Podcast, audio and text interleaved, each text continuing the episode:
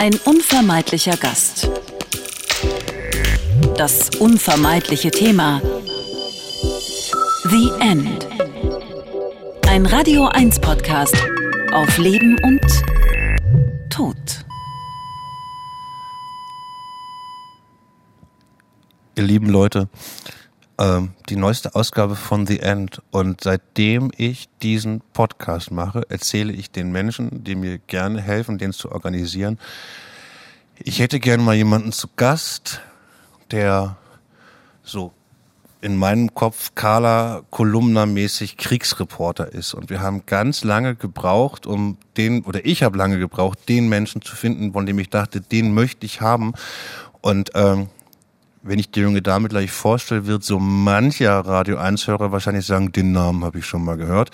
Das kann daran liegen, dass Julia Leb äh, den wunderbaren Podcast Women in War für Radio 1 mitmoderiert. Du bist gerade aus München eingeflogen. Hallo Julia. Hallo, danke sehr für die Einladung.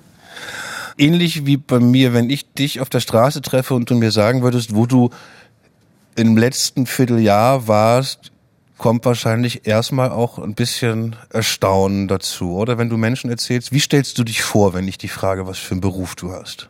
Ich stelle mich nie als Kriegsreporterin vor. Warum machst du das nicht?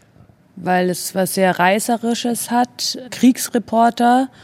Und es ist so unangemessen, weil man damit irgendwie nicht angibt, dass man irgendwo ist und man kann ja wieder raus meistens und die anderen bleiben drinnen. Also das ist das Leid der anderen und nicht sein eigenes Leid. Und manchmal vermischt sich das und es gibt so einen Heldenepos außenrum und das ist unangenehm, also für mich zumindest. Du willst auf jeden Fall nicht der Held sein. Man ist auch als Kriegsreporter kein Held. Gibt ja einige, die zumindest jetzt gerade in Ukraine-Zeiten da teilweise gerne anders wirken. Ähm, versuch mal für mich als Außenstehender zu erklären, wie so ein Weg für dich als Kind der ersten Welt war, Kriegsreporter zu werden? Ist das, ist das, war das stringent? Ging das da immer hin? Es war stringent, also ohne dass ich es wusste. Ich wusste nicht, dass es einen Beruf gibt, der so ist, wie ich ihn ausübe. Ich war schon früh mit Leid konfrontiert. Also meine Mutter hatte einen Verein für weißrussische Kinder, die alle unter Tschernobyl gelitten haben, weil also die verseuchte Wolke hat eben nicht an der von Menschenhand gezeichneten Grenze Stopp gemacht. Und dieser saure Regen ist dann ähm, in Weißrussland natürlich auch runtergekommen und hat die Menschen im Grunde genommen vergiftet. Und meine Mutter hat damals eben diese jungen Leute immer nach Deutschland gebracht für einen Monat. Dort konnten sie sich ausruhen und dort hatten sie dann ähm, ärztliche Versorgung. Das heißt, das war aber dann also sehr früh. Ja, Gott, Tschernobyl war 86, 86 glaube ich, ja. Ja, das heißt noch vor dem Fall der Mauer hat sie ja. sich gekümmert und hat Leute zu euch. Äh, du warst, du bist in Süddeutschland aufgewachsen. Geholt. Genau. Und dann wurde daraus aber eine große Bewegung. Und ähm, es hat sich dann verselbstständigt, was gut ist. Aber was ich eben damit sagen möchte, ich habe verstanden, dass es einfach Ungerechtigkeiten gibt und dass Menschen, auch wenn sie in hohen Positionen sind, Fehlurteile fällen und nie dafür verantwortlich gemacht werden können. Und diese Kinder, mit denen ich aufgewachsen bin, über elf Jahre lang, haben zum Teil erst jetzt Krebs bekommen. Aber die meisten, die ich dort, mit denen ich aufgewachsen bin, haben halt also sehr schwere Krankheiten bekommen. Und deswegen war mir eigentlich klar, dass die Welt sehr ungerecht ist von Anfang an. Und dann bin ich ähm, auf dem Dorf groß geworden und es war dann irgendwie doch sehr, ja, also ich habe jetzt, ich habe gedacht, ich hätte schon dann alles gesehen und wollte halt raus. Und dann bin ich direkt nach dem Abitur nach Südamerika und dort bin ich so politisiert worden. Also ich war dann dort mit Indianern im Dschungel und in Kolumbien unterwegs und habe halt verstanden, was das eigentlich bedeutet, so Entscheidungen zu treffen. Also zum Beispiel im äh, ecuadorianischen Dschungel war ich und dort sollten die Leute, bei denen ich gewohnt habe, vertrieben werden, weil mitten in dem Dschungel Erdöl gefördert werden sollte. Und das war mir einfach irgendwie ein Anliegen, das zu zeigen. Und dann habe ich Politik studiert, weil ich dachte, ähm, durch Politik kann man am meisten verändern. In Spanien. Dann bin ich von dort aus ins Auswärtige Amt nach Italien, was ich bis heute immer noch nicht ganz verstanden habe, warum ich als Deutsche im italienischen Auswärtigen Amt gearbeitet habe. Und dann ähm, war dort auch eben der Irakkrieg. Und Welcher? Der zweite. Und das war eben so das Problem, dass man alle Leute, mit denen ich gesprochen habe, waren eigentlich einer Meinung. Also waren ja auch die westlichen Botschafter mit den irakischen Botschaftern und irgendwie habe ich immer gedacht, es kann nicht mehr passieren. Krieg ist irgendwas für Geschichtsbücher und es geht um den Frieden. Und irgendwann habe ich gecheckt, es geht überhaupt nicht um Frieden. Es gibt immer wieder einen neuen Bösewicht, der den Weltfrieden bedroht. Und es geht immer weiter und das Karussell dreht sich immer weiter. Und dann habe ich verstanden, was ich machen muss. Und zwar ähm, Politik zu visualisieren. Und dann bin ich auf eine Schule in Bayern gegangen, habe sozusagen das Handwerk gelernt zu filmen und auch zu schneiden. Und seitdem bin ich in diesen Gebieten unterwegs, die nicht normalerweise in der Presse stattfinden. Vergessene Konflikte, aber die, nur weil sie nicht da sind, trotzdem reell sind und trotzdem existieren. Gib mal, gib mal, gib mal nur Beispiele für mich, für, für die, die zuhören. Was sind für dich Konflikte, die wir medial nicht auf dem Zettel haben, so wie du denkst, dass sie auf dem Zettel sein müssten? Zum Beispiel 2010 war ich in der Demokratischen Republik Kongo.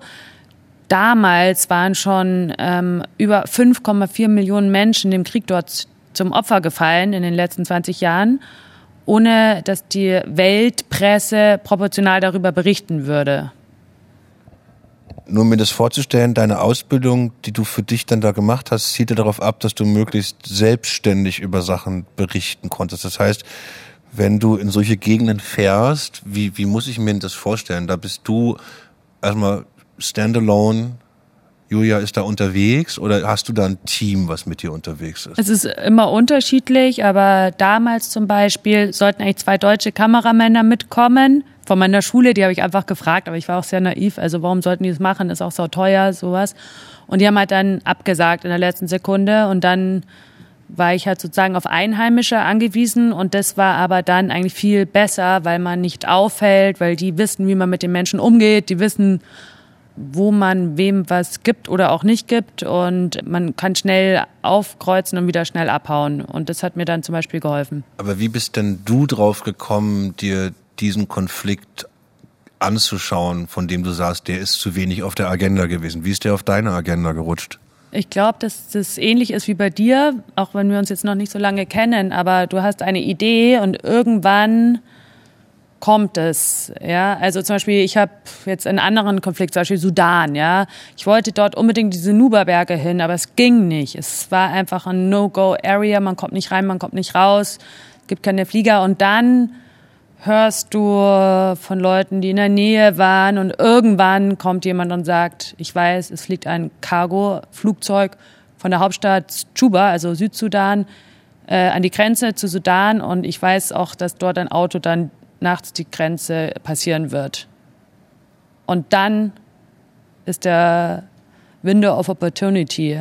Also es gibt einfach nur so kleine Zeitfenster und durch die muss man dann durch wenn man das will. Und das kommt dann einfach, ja, das ist fast, als ob die Themen dich selber finden, teilweise, auch wenn sich das jetzt esoterisch anhört.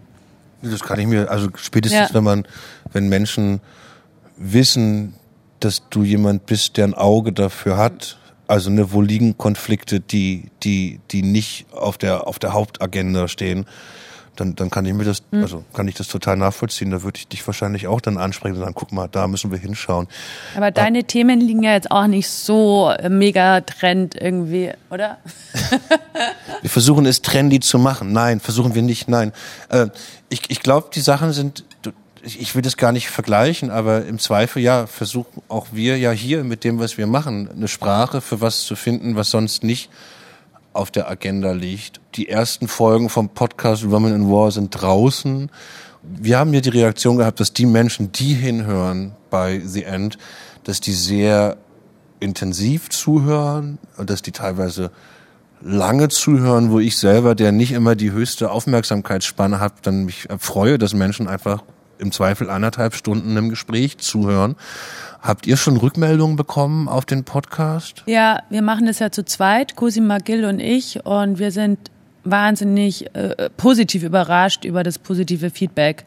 Ja. Wir haben wahnsinnig viel Anfragen bekommen und das freut uns sehr, aber es liegt vielleicht auch daran, dass wir das Thema nicht so es sind unglaublich ernst, ernste Themen, aber wir haben auch immer was Unvorhersehbares eingebaut. Also wir haben, zeigen immer eine andere Seite und manchmal ist es irgendwie tragisch komisch, aber es ist jetzt nicht so. Gib mal ein Beispiel für die, die den Podcast noch nicht gehört haben. Es ist auf jeden Fall nicht dogmatisch. Es ist nicht einseitig. Also wir zeigen immer eine Gegenseite. Zum Beispiel in Afghanistan geht es natürlich darum, was ist mit den Frauen unter den Taliban jetzt passiert. Aber wir zeigen eben auch eine Taliban-Unterstützerin zum Beispiel. Und das ist immer so ein Twist, der auch wichtig ist, weil das Bild, die Welt ist komplexer, als man sich das manchmal wünschen würde. Und das ist das, was die Welt so vielleicht auch schwierig macht, aber auf der anderen Seite auch sehr spannend. Und diese Spannung, die kommt auch sehr gut raus in diesem Podcast, weil wir begleiten ja Leute, die dort leben. Und diese Dynamik in Konflikt ist wahnsinnig hoch. Also wir sind dabei, wenn sich diese Menschen total ändern innerlich, weil der Krieg äh, verändert immer die Psyche. Und natürlich verändert sich die Außenwelt, aber auch die Psyche der Menschen verändert sich. Und wie agieren die dann? Es ist extrem spannend. Und wahrscheinlich wird man sich auch die Frage stellen, was würde ich machen? Weißt du noch, wann du das erste Mal in das gefahren bist, was ich in meinem Kopf jetzt unter Kriegsgebiet verstehen würde? Also wo Häuser zerstört waren, wo, wo vielleicht Verstorbene auf der Straße lagen. Was war der, der erste Ort, wo du jemals warst? Also es kommt drauf an, weil jeder hat ein anderes Gefühl von äh, Gefahr. Manchmal, ich rede nicht über Gefahr, ich rede über, über wirklich, was ich jetzt unter, also ne, aktuell ist wahrscheinlich für jeden omnipräsent, die Ukraine ist gerade ja. ein Kriegsgebiet. Das wäre jetzt für mich die Höhe. Also ich kann es natürlich anders äh, beantworten. Zum Beispiel im Kongo war ich in diesem Flüchtlingslager, wo die Menschen langsam sterben an Cholera oder an anderen Krankheiten und du siehst die so halb verdörrt in ihren Zelten liegen. Die haben nicht mal mehr äh, äh sauberes Wasser und niemand kümmert es im Grunde genommen. Und dann gibt's natürlich die krassen Kriegserlebnisse, ja, Libyen, wenn man halt bombardiert wird und erschossen wird und die Menschen vor dir sterben. Die Frage war ja, wo quasi das erste Mal war, dass du bewusst in so ein Gebiet gegangen bist. Weißt du das noch? Ähm, 2010 war ich das erste Mal im Kongo, aber ich war davor, also es gibt Akt, es gibt unsichtbare Kriege und es gibt aktive Kriege. Und äh, ich meine, ich war mit 15 das erste Mal in Burma, damals in der Militärdiktatur. Ich war schon immer irgendwie in solchen Gebieten unterwegs. Ich war auch mit 15 das erste Mal in Syrien, eine Hardcore-Diktatur. Also einen aktiven Kampf, den überlebt man ja normalerweise dann auch nicht so oft war natürlich in Libyen, als ich umgebracht werden sollte. Also und die anderen Menschen halt nicht überlebt haben und ich schon. Also das kann man nicht so oft wiederholen, weil man normalerweise nicht lebendig rauskommt.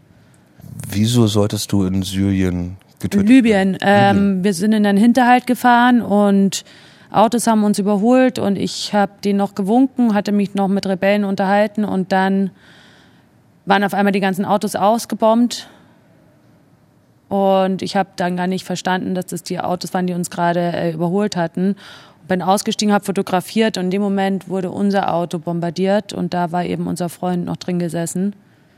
Und der ist natürlich verbrannt. Und dann sind wir ähm, losgerannt, dann wurde die ganze Zeit auf uns geschossen, Granaten sind gefallen und es war ein ewig langer Überlebenskampf. Und dann hatten wir hinter einer Düne gewartet, bis dunkel wird und sind halt Ewigkeiten durch die Wüste gelaufen und hinter uns waren die Gruppen Gaddafis, die uns, also wir wären halt dann Kanonenfutter gewesen sozusagen. Aber zielte das auf euch als Reporter ab, auf dich als Person oder war das eher ein Zufall, dass dieser Konvoi angegriffen wurde? Also wir sind sozusagen in die Schusslinie geraten, aber diese Menschen haben dann gesehen, die hatten Fernrohre natürlich. Es war dann natürlich ging es darum, die Zeugen auszuschalten. Okay, also es gibt quasi, da, da bin ich jetzt äh, un, unbeleckt, es gibt keinen Kodex quasi, dass äh, Reporter in Krisengebieten eigentlich nicht angegriffen werden, sondern du gehst da in eine richtige Gefahr für dich ein. Also in dem Moment, wo man den Mord an Zivilisten dokumentiert, ist derjenige, der das verursacht hat, sehr daran interessiert, dass es nicht an die Außenwelt kommt. Weil Kriegsverbrechen. Weil es Kriegsverbrechen sind und weil dann eben auch im Nachgang vom Internationalen Strafgerichtshof äh, die meisten dann doch Konsequenzen da übernehmen müssen. Das heißt, dass das, was du zum Teil bei deiner Arbeit siehst, kann für Täter juristische Konsequenzen haben. Ja, und da siehst du wieder diese Macht der Bilder. Die Bilder haben Macht und es sind Dokumentationen, deswegen ist es so wichtig, dass man das alles dokumentiert. Aber natürlich ist jede Seite daran interessiert, die eigene Seite nach außen zu bringen und die eigenen Beweggründe auch zu rechtfertigen. Und da muss man dann auch wieder aufpassen, was ein Bild in Wirklichkeit aussagt. Also das Ziel ist, immer seine Seite zu zeigen und dann äh, gibt es viele Fakten, die dafür sprechen, aber es gibt eben auch manchmal Sachen, die nicht so stattgefunden haben, die werden dann so passend gemacht. Und das ist oft bei den Kriegen so ab einem gewissen Zeitpunkt, dass sich das verselbstständigt. Obwohl ich einmal, äh, vielleicht ist es sehr subjektiv wahrgenommen, aber ich habe das Gefühl, dass zumindest jetzt im aktuellen Ukraine-Krieg ich häufiger den Satz lese als zuvor, dass diese Artikel auf Informationen einer Seite basiert und nicht Fakten geprüft werden konnte. Ich kann mich nicht erinnern, also vielleicht ist das wirklich verschobene Wahrnehmung von mir, kann das sein, dass da die Sensibilität für dass Sachen nicht geprüft werden konnten, steigt in der Berichterstattung oder ist das, habe ich das nur so wahrgenommen? Also der Ukraine- und der Russland-Krieg ist jetzt schon auch eine Zäsur für Europa, weil Europa die russischen Nachrichten abgeschalten hat. Zu Recht oder zu Unrecht soll jeder selber entscheiden. Ich bin da auch kein Ratgeber oder es ist nur interessant, weil wir natürlich einen Teil nicht mehr mitbekommen. Und natürlich gibt es eine riesen Propagandamaschine in Russland, aber nur der Fakt, dass wir nicht mehr darauf zugreifen können, finde ich einfach interessant. Aber ich meinte ja was anderes. Ich habe das Gefühl, dass ich mittlerweile wirklich diesen Satz einfach häufiger mhm. lese. Hast du denn als, als Reporterin das Gefühl, dass bei Medien intern da die Sensibilität für, wir können nicht zu 100 Prozent sagen, wer das war, zugenommen hat? Es sind viele Fehler unterlaufen, auch im Syrienkrieg. Also es passiert ja immer wieder, dass dann äh, Videos gezeigt werden, die total aus dem Kontext gerissen werden oder von einem anderen Krieg stammen teilweise noch. Das ist natürlich unglaublich peinlich für die Medien, die das ausstrahlen. Auf der anderen Seite haben sie auch nicht viele andere Möglichkeiten. Ich erinnere mich noch dran, das ist der zweite Irakkrieg. Auf einmal gab es so so fast schon Live-Bilder von Raketenangriffen, was völlig abstraktes, einfach so Leuchtspuren auf einem dunklen Hintergrund, die minutenlang im Fernsehen, also wo man dann auch, also wo ich mich immer fragte, was ist denn der Mehrwert des jetzt, also kann ich irgendwie nachvollziehen, was da passiert? Ich auf meinem, auf meiner mhm. Couch hier in Deutschland? Nein, kann ich nicht. Ich finde es ja nur gut, wenn da so ein bisschen die Sensibilität steigt, weil ein Grund, weswegen ich mich freue, dass du da bist, weil ich glaube, jetzt aus, aus, aus meiner Geschichte als Zeitungs- und Dokumentationsschauer, das gibt schon noch mal so eine ältere Generation Kriegsreporter, die dann sehr so äh, in ihrer Wahrheit unterwegs waren und von irgendwo berichten und da schon ich nicht immer das Gefühl habe, dass man sich hinstellt und sagt, du, ich, so ganz weiß ich auch nicht, was die Wahrheit ist oder zumindest sich selbst da mal für eine Sekunde in Zweifel zieht. Also deswegen freue ich mich eigentlich, dass da mhm. quasi mit dir und euch eigentlich eine, eine jüngere Perspektive auf die Sachen draufkommt. Glaubst du, dass das ein Unterschied ist, dass, dass du als Frau, als Kriegsreporterin unterwegs bist? Also es ist eine mhm. mir eigentlich fast peinliche Frage, aber hast du einen anderen Blick auf die Dinge als vielleicht viele männliche Kollegen? Also ähm, ich hatte ein Buch geschrieben und da habe ich mich auch mit dieser Frage teilweise beschäftigt. Und alle Verallgemeinerungen sind natürlich ähm, lückenhaft, aber ich rede jetzt von meinen ganz persönlichen Erfahrungen. Und dort war es schon so, dass viele ähm, Kriegsreporter, die ich getroffen habe, auch dann amerikanische zum Beispiel, eine ganz andere Herangehensweise hatten. Also erstens hatte ich eine viel ergebnisoffenere Einstellung. Also ich bin nicht mit einer vorgefertigten Meinung dort auch eingereist. Und zweitens hatten die teilweise ja dieses Combat Element. Also ihm ging es wirklich auch dabei darum, ganz explizit bei Gefechten dabei zu sein.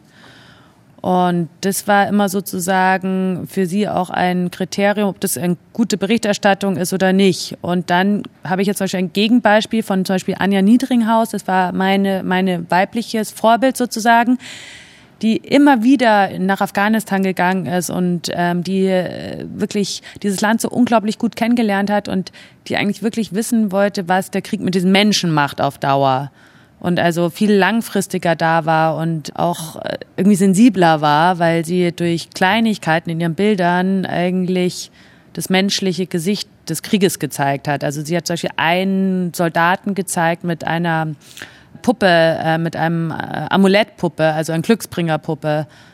Und es war ein amerikanischer Soldat und das ist so, das sagt so viel aus, das sagt, dass er auch Angst hat und dass er in Wirklichkeit auch nur Mensch ist da sehe ich schon einen großen Unterschied. Und es gibt natürlich, also bei Soldaten, aber auch bei Kriegsreportern, ein großes Tabu, und das ist das posttraumatische Belastungssyndrom. Wenn man aus dem Combat rauskommt. Bei, bei den Reportern? Ja, aber das wird nicht gerne darüber gesprochen. Und wenn die dann wieder in ihre normale Heimat zurückkommen, kommt die große Leere, Traurigkeit oder der Zwang, wieder einen Adrenalinkick zu bekommen. Und das ist ein sehr, sehr gefährlicher Moment, weil viele, die richtig, also in Kampfhandlungen waren, die brauchen dann immer wieder einen Kampf, um sich lebendig zu fühlen. Und es wird immer gefährlicher und das ist dann der Moment, wo auch äh, viele dann ähm, das halt mit ihrem Leben bezahlen. Weil ich habe also das ist so meine Wahrnehmung, das ist manchmal, da ist dann der Reporter der Star und nicht mhm. das, was passiert. Also gerade wenn es irgendwie um audiovisuelle Medien geht, wurde dann, genau, wo die Person, die sich da mhm. in Gefahr begibt für uns, also ne, es gibt gerade einen berühmten Reporter von der Bild, der quasi an der Front ist, mhm. äh, wo ich das auch eher zweifelhaft finde, ob da wirklich Mehrwert geschaffen wird. Aber gibt es denn sowas wie so einen, so einen grundsätzlichen Ethos für Kriegsreportagen? Gibt es einen Leitfaden in der journalistischen Ausbildung, wie ich mich Krisengebieten und äh, Recherchen in Krisengebieten nähere? Ähm, ich bezweifle das. Ähm, es liegt natürlich auch daran, dass sich das alles so wahnsinnig schnell überholt. Also man arbeitet heute teilweise auch viel mit Satellitenbildern und muss natürlich das alles im Nachhinein nochmal doppelt checken. Ja, manche sind doch, also sagen wir mal, fragwürdig, aber jetzt zum Beispiel dieser besagte Kollege, egal welche Meinung er da vertritt, man muss einfach Respekt haben vor Leuten, die vor Ort sind. Und diesen Respekt, den habe ich immer, weil ich kenne einfach Leute, die einfach von ihrem Büro aus die Welt erklären und ich weiß nicht, woher diese Menschen sozusagen ja halt so dieses Selbstbewusstsein haben, über ganz komplexe Themen so selbstverständlich zu sprechen. Und auch wenn man vor Ort ist, wenn ich jetzt zum Beispiel vor Ort bin, dann ist es ja auch nur eine Miniaturrealität. Das ist in dem Moment, wo ich da bin, so und so gewesen. Und deswegen ist es zum Beispiel für mich schon wichtig, dass ich auch aus der Ich-Perspektive schreibe, weil ich gebe mich zu erkennen, ich habe diesen Hintergrund, deswegen schätze ich das so und so ein. Und ich bin in diesem Moment dort und empfinde das so und so. Und gerade im Krieg ist die Dynamik so schnell, dann kann es wirklich sein, dass die Guten von heute die Bösen von morgen sind. Und deswegen ist es schon sehr wichtig, dass man auch ähm, selbstkritisch ist und versteht, dass es ein Ausschnitt ist von einem Ganzen. Machen sich die Menschen, die um dich herum sind, Sorgen um dich, wenn du in Krisengebiete fährst? Oder ist das was, was du denen versuchst abzutrainieren? Wie kommunizierst du mit zu Hause, wenn du irgendwo bist? Früher war ich mega radikal, also habe ich gar nicht gesagt, wo ich bin und wann ich wiederkomme, war ich einfach weg. Und meine Eltern haben von dem Angriff in Libyen zum Beispiel durch die Bildzeitung erfahren. Und dort war ich aber gar nicht erreichbar und so. Das ist schon eine Zumutung gewesen für die Außenwelt. Auch die sämtlichen Taufen und Hochzeiten und Geburtstage, die man nicht mitmacht, weil man also einen Fokus hat einfach. Aber ich kann nicht so in die Zukunft denken. Ich kann nur immer so von, äh, von der Vergangenheit sprechen. aber, aber thematisiert ihr das zusammen? Also sprichst du mit deinen, deinen Eltern darüber? Nein. Also weil du begibst dich ja bewusst in eine Gefahrensituation, um was zu finden, um, um was mitteilen zu können. Du weißt ja, was da passieren kann. Also das ist ja. völlig klar. Die Chance, dass dich eine Kugel trifft, ist größer als die Chance, die mich als Junge, der in Moabit wohnt, äh, mhm. äh, eine Kugel trifft. Na, man weiß nicht so. Ob, okay, Moabit, Moabit ist gerade ein schweres Thema. Ich war zu Hause, das ist kein Witz, als dieser Anschlag war von den, auf, auf den, äh, von den Russen es ist 150 Meter von mir entfernt. Mhm. Das war, also das war, glaube ich, das, das nächste, was ich je einem Schuss auf Menschen gekommen bin. Aber sagen wir quasi, ihr habt nicht drüber gesprochen, was passiert, wenn deine Mutter den Anruf oder gibt es jemanden, der sie anrufen würde, wenn äh, ich weiß nicht, was ist der gibt es einen nächsten geplanten Einsatz? Weißt du schon, wo es hingeht eventuell? Ja, aber da kann ich, darf man auch nie drüber sprechen. Ja. Hast du quasi einen Notfallplan? Gibt es so eine Nein, Kommunikationslinie? Wie kriegen Menschen in Deutschland mit, dass dir was passiert ist vielleicht? Also ich wüsste nicht, wer einem dann da helfen sollte. Na, nicht dir helfen, aber zumindestens, ja. also es gibt irgendwie eine, eine Routine, wo du sagst, ich versuche mich via Satellitentelefon bei Person A in einem regelmäßigen Abstand zu melden, mhm. auch auf die wahrscheinlich Gefahr hin entdeckt zu werden oder sowas. Ja, also Satellitentelefon ist zum Beispiel wieder so ein Stichwort, das ist den wenigsten Freiberuflichen, also finanziell möglich. Es macht einfach keinen Sinn, weil man ähm, sowieso relativ wenig dafür bekommt, dafür, was man leistet. Aber ich war zum Beispiel mal konkret ja in den Nuberbergen dort und da war ein Amerikaner dabei und da hatten wir eine Autopanne mitten ähm, in diesem Gebiet in der Nacht und da gibt's ja keine Tankstellen oder wir mussten halt einfach dort ausharren. Und er hat dann natürlich als guter vorbereiteter Mann sein Satellitentelefon dabei gehabt und hat es dann zusammengebaut. Und dann habe ich ihn irgendwann danach gefragt, und, hast du es benutzt? Und er so, ja, es funktioniert. Ich so, und, wen hast du angerufen? Er so, I don't know who to call. Weil den, den er anrufen müsste, das wäre natürlich jetzt irgendwie der Bauer so und so, der Benzin bringt und uns entgegenlaufen kann. Aber diese Bauern haben halt gar kein Telefon, geschweige denn Satellitentelefon. Und das ist eigentlich, was ich damit sagen will. Die Leute, die dir einem wirklich helfen können, sind die Einheimischen. Und was bringt es, wenn ich hier den Bürgermeister anrufe oder so, wo ich bin? Die können nicht helfen. Ähm, du hast gerade einen Nebensatz gesagt. Das heißt, du bist nicht im Namen von einem großen Medienhaus unterwegs, mhm. sondern gehst selbstständig auf Recherche. Was ja auch nochmal heißt, dass du wahrscheinlich ein doppeltes Risiko eingehst, nämlich mhm. keinen zu finden, der dir die Geschichten abnimmt, oder? Das ist mir schon öfters passiert auch. Und zum Beispiel, ich war in Transnistrien, was ja jetzt wahnsinnig interessant ist, aber ähm, da habe ich auch diesen Bericht gar nicht richtig losbekommen. Und dabei ist es so unglaublich interessant und so unglaublich aktuell. Jetzt ist ja in Transnistrien ist eine abtrünnige Republik äh, der, äh, von Moldawien.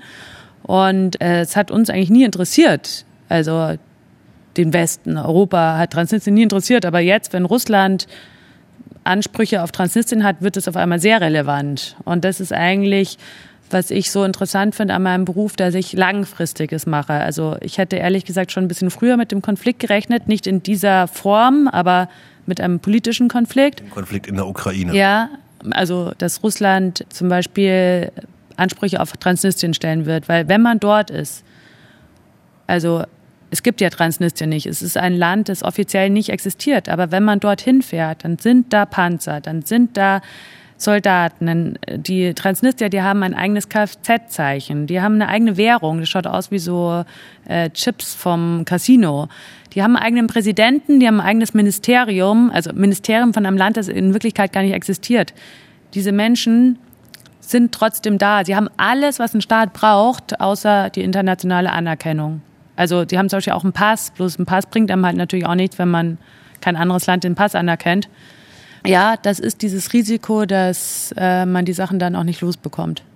Du sprachst vorhin auch so schon darüber, warum Konflikte nicht in unser Bewusstsein kommen, aber gerade bei dem, was wir jetzt erleben, also ich meine das nicht zynisch, so richtig was Neues hat Putin halt nicht gemacht. Das hat er die Jahre davor in anderen Ländern in ähnlicher Radikalität betrieben und es ist, also ich, ich will das überhaupt nicht lindern, was da passiert. Das ist ganz schrecklich.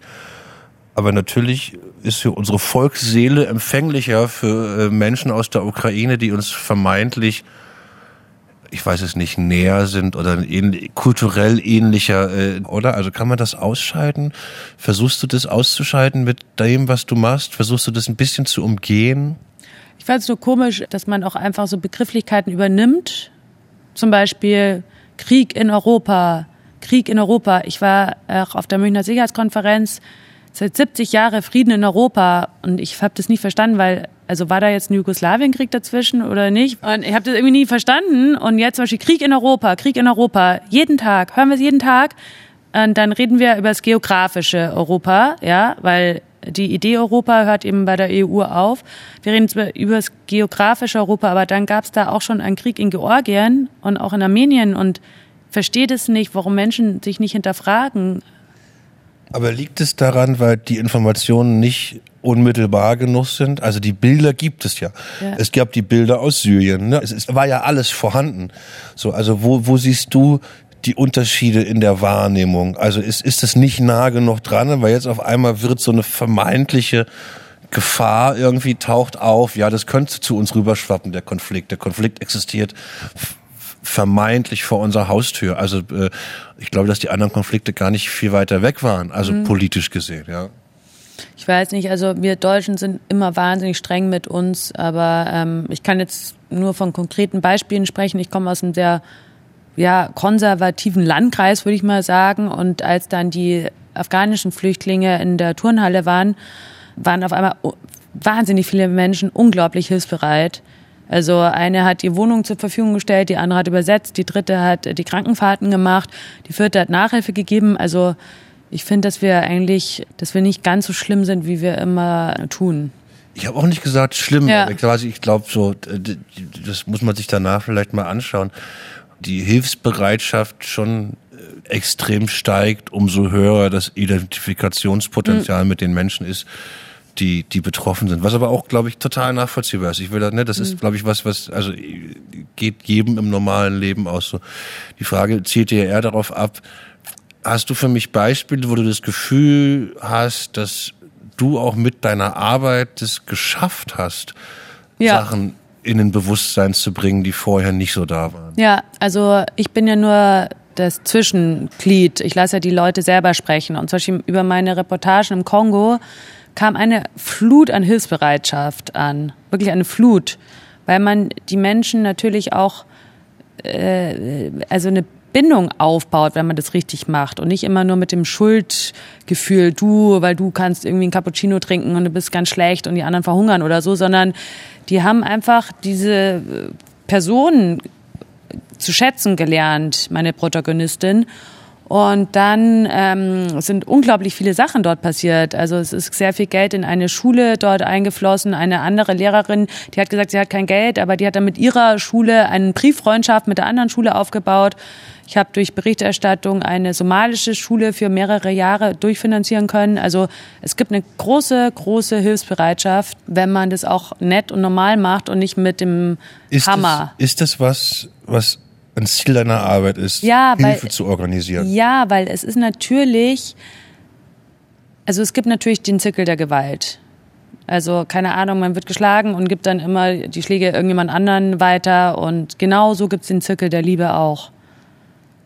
Auch wenn es sehr pathetisch klingt, das gibt es. Dann entsteht irgendwie was Wunderschönes und das ist das, was einen wieder versöhnt mit dieser Arbeit, weil Kriege sind einfach Zerstörung. Und es gibt aber auch immer ein Element des Kreierens, wie zum Beispiel eine Schule aufbauen. Wenn du in einer Schule bist dort, dann bedeutet das, dass du nicht Soldat wirst und in den Dschungel gehst als Kind. Dann bedeutet das, dass du vielleicht einmal erlebst, was bedeutet, ein Team zu haben oder Erfolg zu haben, keine Ahnung, beim Fußballspielen. Du hast eine Alternative zu etwas. Und dadurch hat man eine Perspektive. Und allein, dass es diesen Moment einmal gegeben hat, der ist dann verankert und es gibt ein Gegenbild zu dieser Realität. Und das ist ein wunderschönes Gefühl, wenn ich Teil davon sein darf, weil ich baue ja die Schule nicht und ich spende das Geld auch nicht, mache ich schon, aber nicht in dem Ausmaß. Ja, wenn man einfach einen kleinen äh, Beitrag leistet. Ich habe in meiner Arbeit häufig mit meinen Kolleginnen das Thema professionelle Nähe.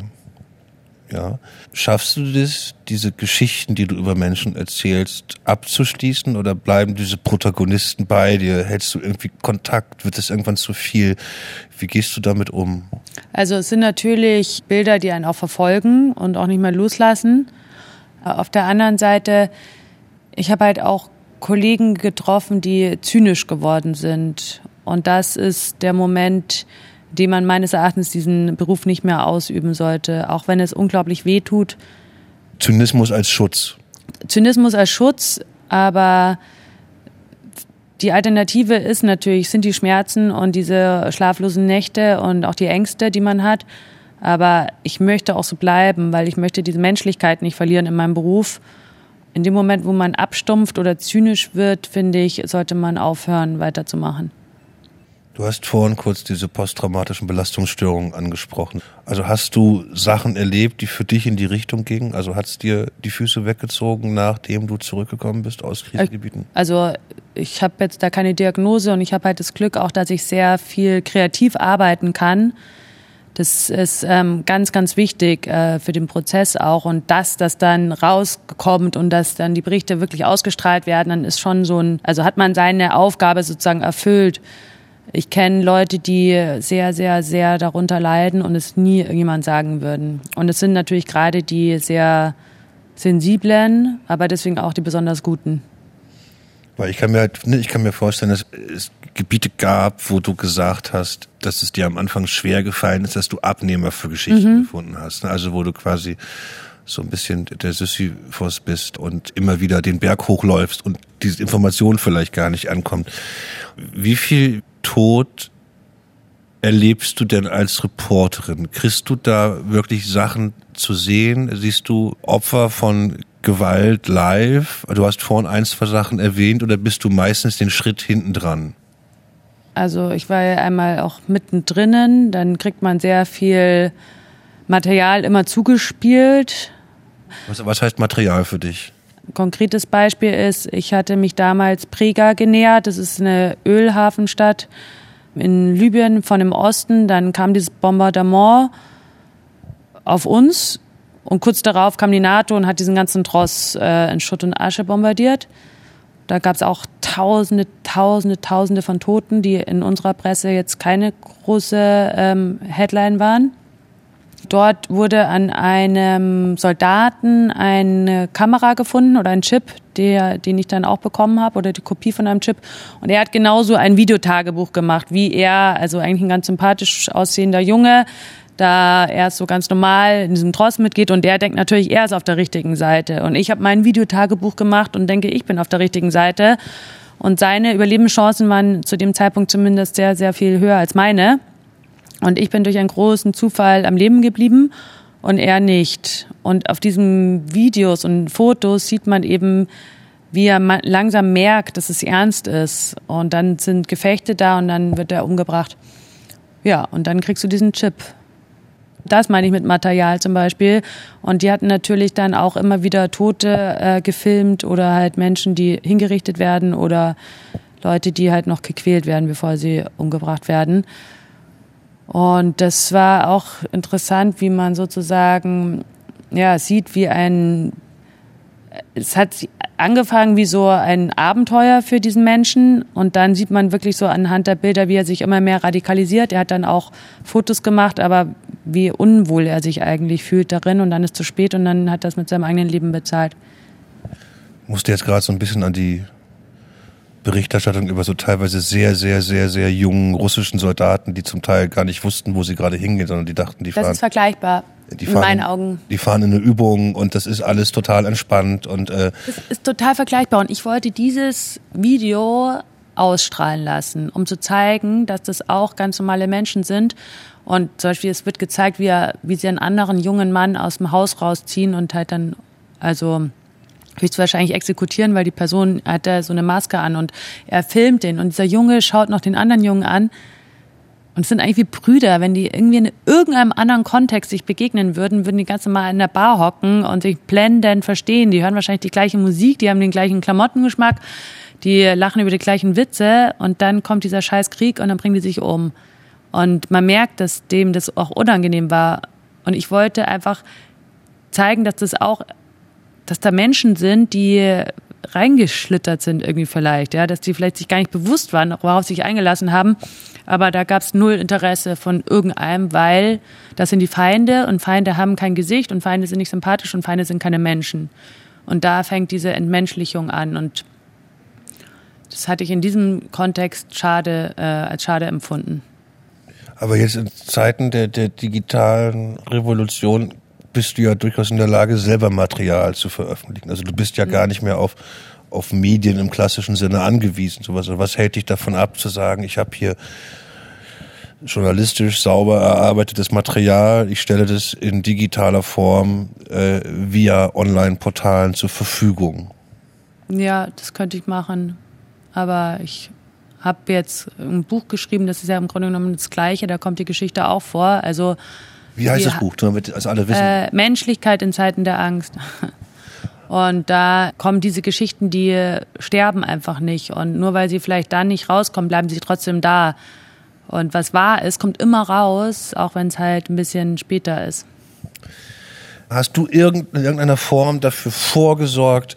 Also, was, was soll mit dir passieren, wenn dir in einem Kriegsgebiet was passiert? Hast du da eine Regelung? Sollst du möglichst nach Hause geflogen werden, weil du hier beerdigt werden möchtest? Also, gibt es da Optionen überhaupt? Also, was wirklich ganz komisch war, als ich äh, da umgebracht werden sollte, hatte ich eigentlich dann schon abgeschlossen, weil es war sehr auswegslos, die Situation. Und erst will man noch ganz viele Sachen machen und am Schluss ist eigentlich, also wenn man es einfach akzeptiert hat, dass es jetzt vorbei ist, war eigentlich nur noch äh, ein Instinkt da und das hat mich auch selber total äh, verwundert. Es war mir ganz wichtig, dass man weiß, was passiert ist und wo mein Körper ist. Es war mir ganz, ganz, ganz wichtig.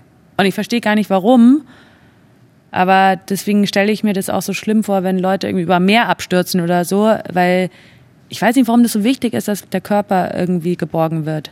Aber hast du denn sowas wie, eine, also bei Soldaten gibt es diese Hundemarke? Ja. Ne? Nee, also habe ich nicht, weil ich natürlich damit auch nicht mich konfrontiere. Ich möchte mich natürlich nicht mit dem Gedanken konfrontieren. Aber dort eben wahrscheinlich 100 Kilometer weiter östlich ist ja El Alamein. Da waren die deutschen Soldaten, die da im Krieg ähm, also ihr Leben gelassen haben. Und weiter hinten sind italienische Soldaten. Und das, da bin ich rein. Es gibt so ein Mahnmal. Und das sind alles so 16-, 17-jährige Jungs gewesen, die wahrscheinlich noch nie verreist sind damals und dann in der Wüste sterben, äh, weil sie auch für was Falsches mal standen. konkret heißt für dich zu wissen, wo du würdest wollen, dass deine Familie deinen Körper nach Deutschland bringt oder reicht es dir, die sollen wissen, wo auf der Welt mein Körper ist? Also damals war mir das ganz, ganz, ganz wichtig, dass klar ist, wer das Verbrechen begangen hat. Weil oft wird es ja, ähm, den anderen äh, in die Schuhe geschoben. Gerade wenn es Journalisten sind, möchte eigentlich niemand der Täter sein, deswegen schieben die das immer der anderen also Gruppe in die Schuhe. Das war mir sehr, sehr wichtig. Irgendwie die Wahrheit noch am Schluss, also über meinen Tod hinaus die Wahrheit war irgendwie besonders wichtig. Aber ich kann nicht wirklich müsste mal zum Psychiater gehen, warum das so wichtig ist, weil. nee, aber die, ja. dir wäre wichtig gewesen, die wissen, wer es war und wo du bist. Die ja. wollten wissen, du liegst ja. in der Wüste unter einem Steinhaufen oder du hättest nach Hause kommen wollen? Das war die Frage. Ich glaube schon nach Hause kommen, weil ähm, dann in El Alamein, da gibt's eben viele, die noch in dem vermienten Boden liegen. Die haben natürlich diese Chips, Erkennungsmarken, aber man kann nicht hin, weil da die Minen sind und da gibt's also jetzt, keine Ahnung, nach wirklich 70 Jahren noch diesen Verein, die, die unbedingt diese Gebeine wieder haben wollen und auch in Russland. Die wollen immer wieder diese Gebeine haben. Das ist anscheinend ein menschliches Bedürfnis. Ich weiß aber nicht, woran das liegt, weil das waren so einer meiner letzten, also wo ich dachte, es sind einer meiner letzten Gedanken. Ich kann es mir nicht mal vorstellen, wie sich hm? Lebensgefahr anfühlt. Ne? Da bin ich einfach total privilegiert, also bis auf äh, irgendwelche Unfallsituationen. Deswegen kann ich da überhaupt überhaupt kein Bild davon, mhm. was was in einem Kopf passiert und was das körperlich mit dir macht. Hat diese Angst jemals dazu geführt, dass du dachtest, ich mache den Scheiß nicht mehr? Ich steige jetzt hier aus, ich fahre nach Hause, ich äh, suche mir irgendeinen halbwegs ruhigen Journalistenjob. Es ist ja so, die wollen ja Unrecht im Dunkeln begehen. Die wollen keine Zeugen und die wollen natürlich die Zeugen zum Schweigen bringen. Und wenn man dann wirklich aufhört, dann haben die ja gewonnen. Also dann Und die, haben sie posthum die gewonnen. dürfen nicht gewinnen. Die sind die Menschen, die Unrecht begehen und im Dunkeln morden wollen. Und Journalismus für mich ist Licht machen. Und dieses Licht, das hört sich jetzt alles wahnsinnig pathetisch an, aber wenn man aufhört, sowas nach draußen zu bringen, die Wahrheit zu erzählen, dann lebt man wirklich in einem dunklen Zeitalter.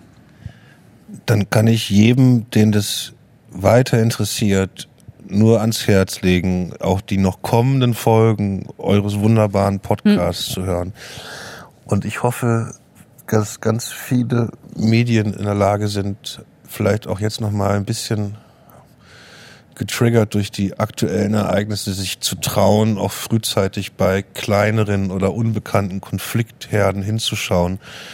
Weil ich hatte gerade jüngst ein Gespräch mit einem Freund, der auch Journalist ist wie du, wo so ein bisschen die Frage war, hätte man früher Dollar über Verbrechen von Putin berichten müssen oder hätten die Medien das höher aufsetzen müssen, damit die Politik reagiert und ähnlich hart vorgeht und sagt, du bist hier und nicht weiter ohne ja jetzt irgendwie Verständnis für Putin haben zu wollen. Hätte da quasi, das war so eine der Thesen. Deswegen hoffe ich auf ganz viel Licht und auf ganz wenig Ereignisse, die dazu führen, dass du nicht nochmal an einen Auslandseinsatz gehen kannst. Ja, das wäre schön.